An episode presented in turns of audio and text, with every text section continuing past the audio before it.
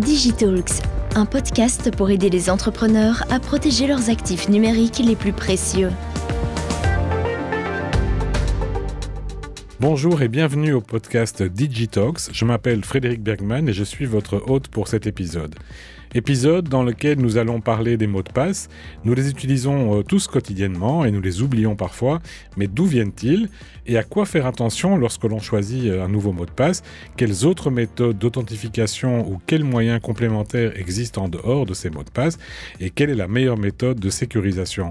Cet épisode, il a pour but de répondre à toutes ces questions et pour cela, je fais appel à Ruben Wallharn qui travaille comme Solutions Consultant chez Proximus. Bonjour Ruben. Bonjour Frédéric. Alors pour commencer, peux-tu nous expliquer brièvement en quoi consiste euh, ton travail et quelle expérience euh, tu as dans le monde de la cybersécurité? Euh, Oui, alors moi je conseille nos clients entreprises en toute matière de cybersécurité. J'ai commencé il y a six ans chez Proximus après mes études d'ingénieur et j'ai commencé dans un programme très intéressant qui s'appelait le Management Traineeship. Et là, j'ai pu voir trois jobs en fait en deux ans, chaque fois dans le domaine de la cybersécurité. Ça m'a permis d'évoluer rapidement.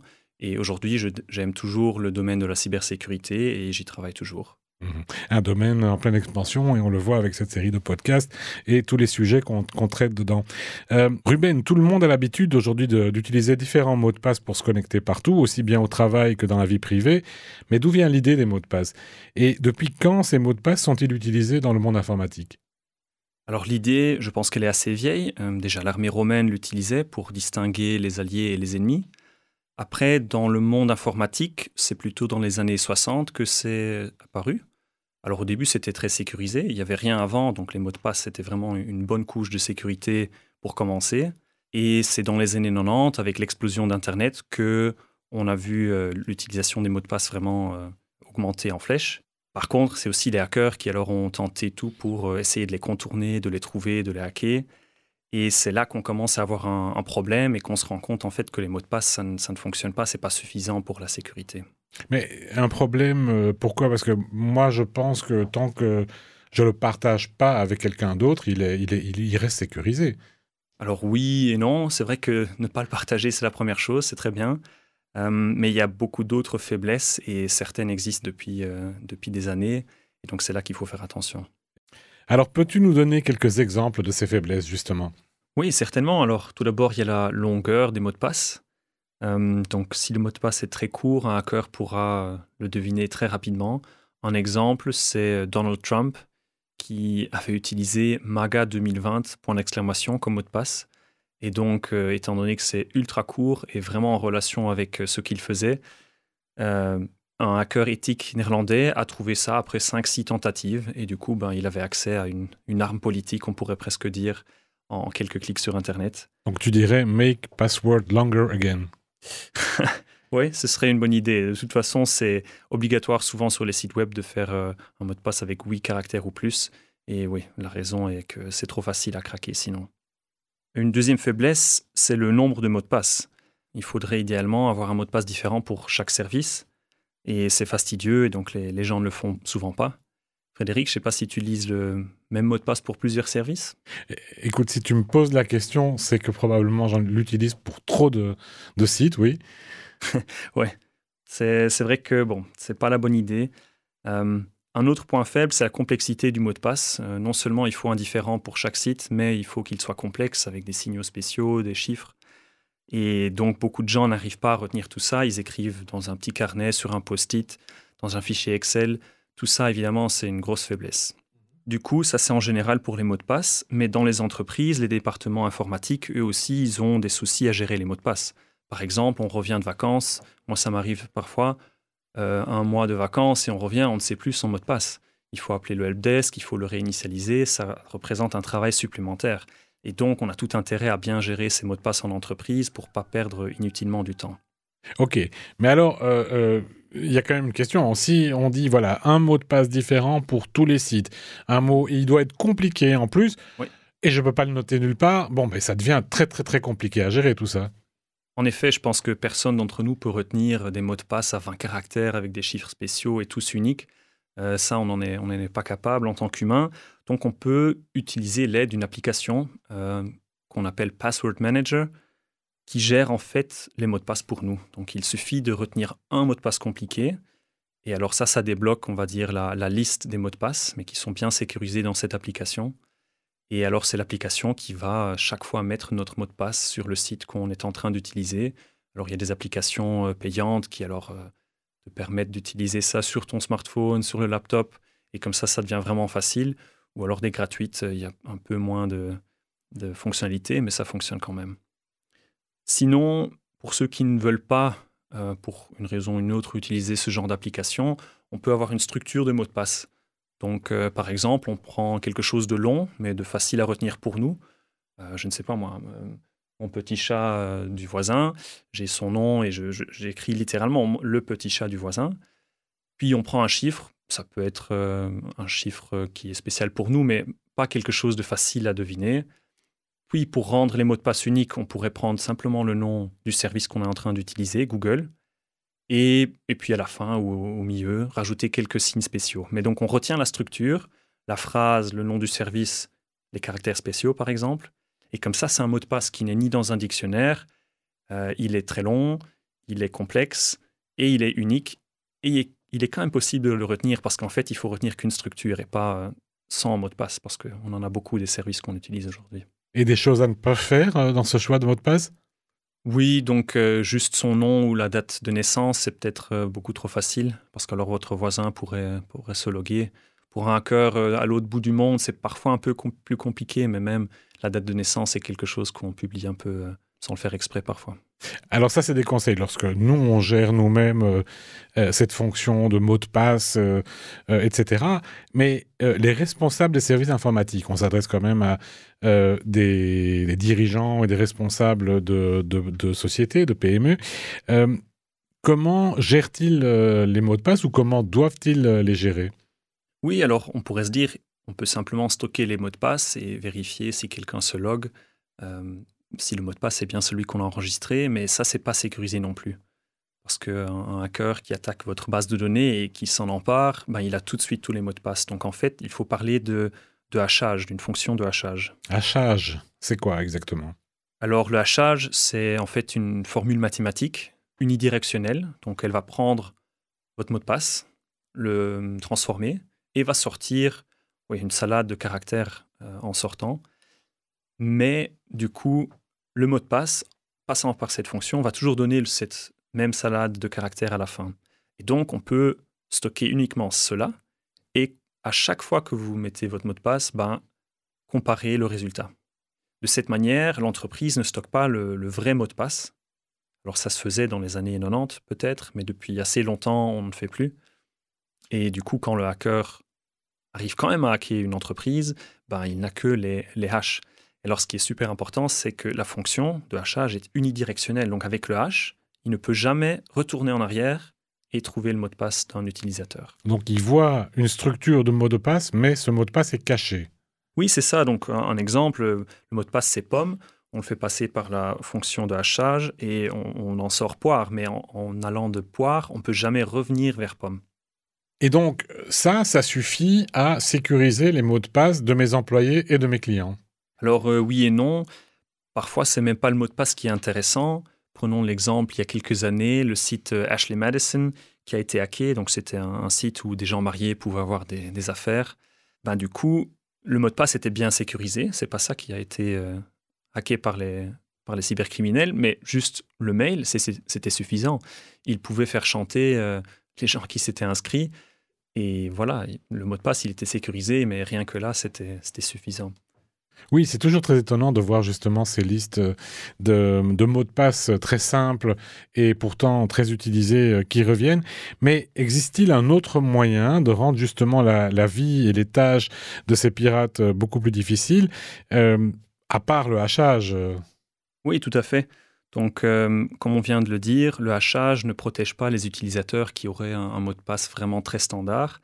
Et du coup, ce qu'on fait aujourd'hui, au lieu de juste stocker le, le, hash dans notre base de données, on va en fait, avant de stocker ce hash, rajouter un, sel, un salage, euh, ou aussi appelé salting en anglais, et après réappliquer cette fonction de, de hachage. Et du coup, au lieu que notre mot de passe pomme donne poire, comme on lui a ajouté un petit quelque chose, un petit grain de sel, au lieu de poire, il va donner banane, par exemple. Et alors, qu'est-ce que ça fait?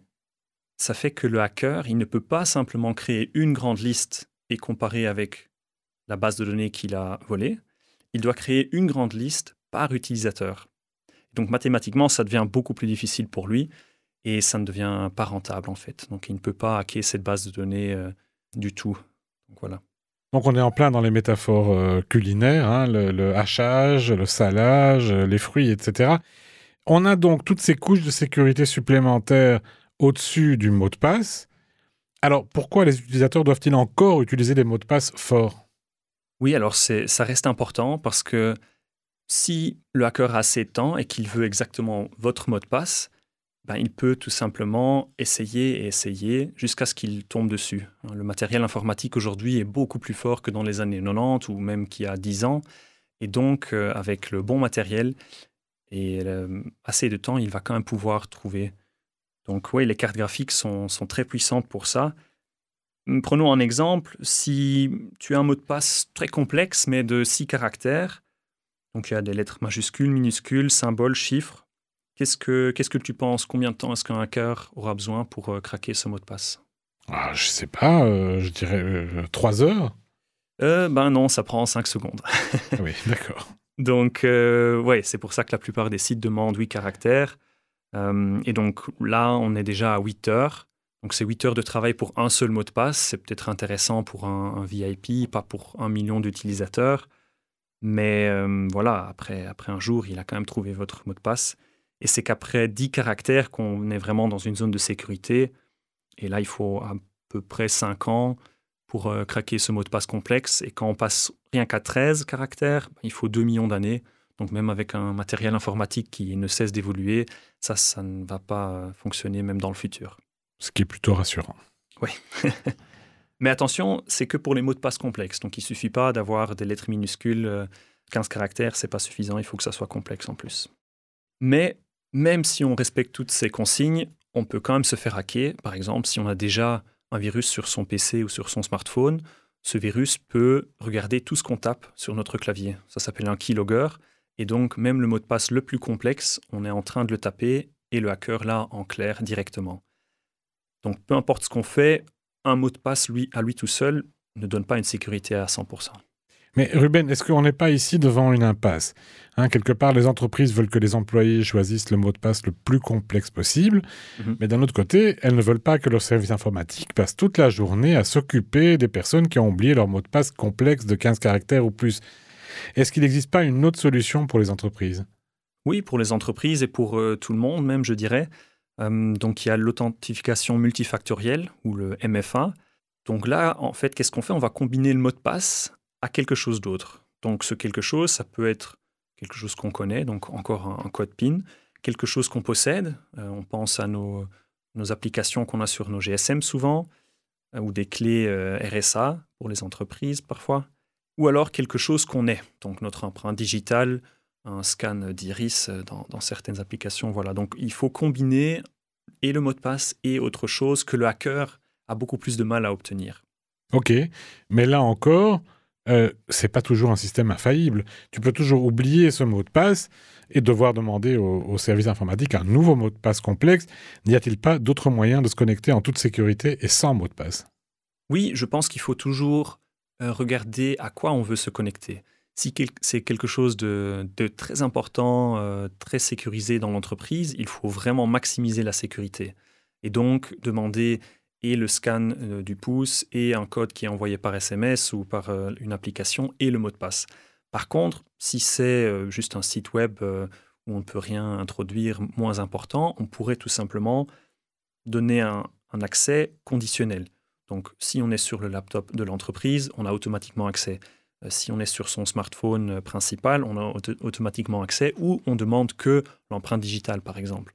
Et comme ça, on combine un peu la facilité d'utilisation pour la majorité des utilisateurs, mais aussi la sécurité là où il faut. Donc je dirais que c'est vraiment basé sur les risques qu'il faut alors euh, adapter la manière et le niveau de sécurité qu'on applique. Et quand on dit accès conditionnel basé sur le risque, qu'est-ce que cela implique exactement? Alors euh, oui, donc l'accès conditionnel, c'est vraiment basé sur le contexte. Donc ça pourrait être l'endroit où vous vous trouvez.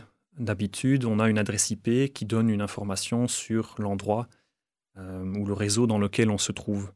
C'est clair que un Belge qui travaille en Belgique, qui se connecte depuis la Belgique, c'est une chose, mais si soudainement il se trouve euh, à l'autre bout du monde, ben, c'est suspect. Et donc il faudrait peut-être lui demander un, deuxième moyen de s'identifier. Donc euh, lui rendre la vie un peu plus difficile. Quand même le rendre euh, possible, mais voilà, vérifier de plus. Alors ça pourrait être aussi le logiciel qu'on utilise. Est-ce qu'on est bien à jour? Est-ce qu'on a les derniers patchs, le dernier antivirus qui est installé? Ou pas? Du coup, voilà, il faut vraiment adapter au contexte qu'on trouve. Ok, Ruben, c'est clair. Euh, merci. Euh, tu sais qu'on termine toujours cette série de podcasts par un ou des conseils de nos experts. Alors, quels conseils en or aimerais-tu transmettre à nos auditeurs?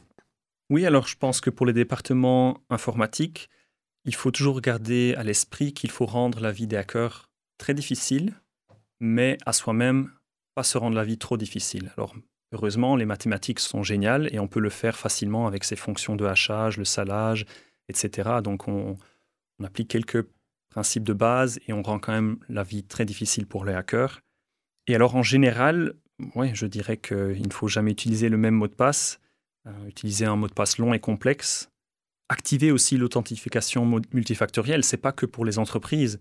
Quand vous allez voir dans les paramètres de sécurité, oh, que ce soit Amazon, bol.com ou, ou, même tous les, tous les sites qu'on utilise, certains le proposent maintenant. Donc on reçoit un petit code par SMS. C'est toujours ça de gagner niveau sécurité. Évidemment, il ne faut jamais noter les mots de passe, ni à la main, ni dans un fichier. Et en entreprise, je pense qu'il faudrait ajouter euh, l'accès conditionnel basé sur les risques. Et comme ça, on améliore à la fois la sécurité et aussi l'expérience utilisateur. Merci Ruben pour ton explication claire et merci à vous d'avoir écouté cet épisode. D'ailleurs, sur la page proximus.be/security, vous retrouverez tous les autres podcasts de notre série sur la cybersécurité pour euh, les PME. Nous y abordons l'aspect de la sécurité informatique pour entre autres le travail en mode hybride, les réseaux, les attaques des DOS et la question de la prévention. Vos commentaires et vos questions sont toujours les bienvenus sur la même page web. Nous sommes là pour vous aider là où nous le pouvons. J'espère vous y retrouver très vite et en toute sécurité. Digitalks, powered by Proximus.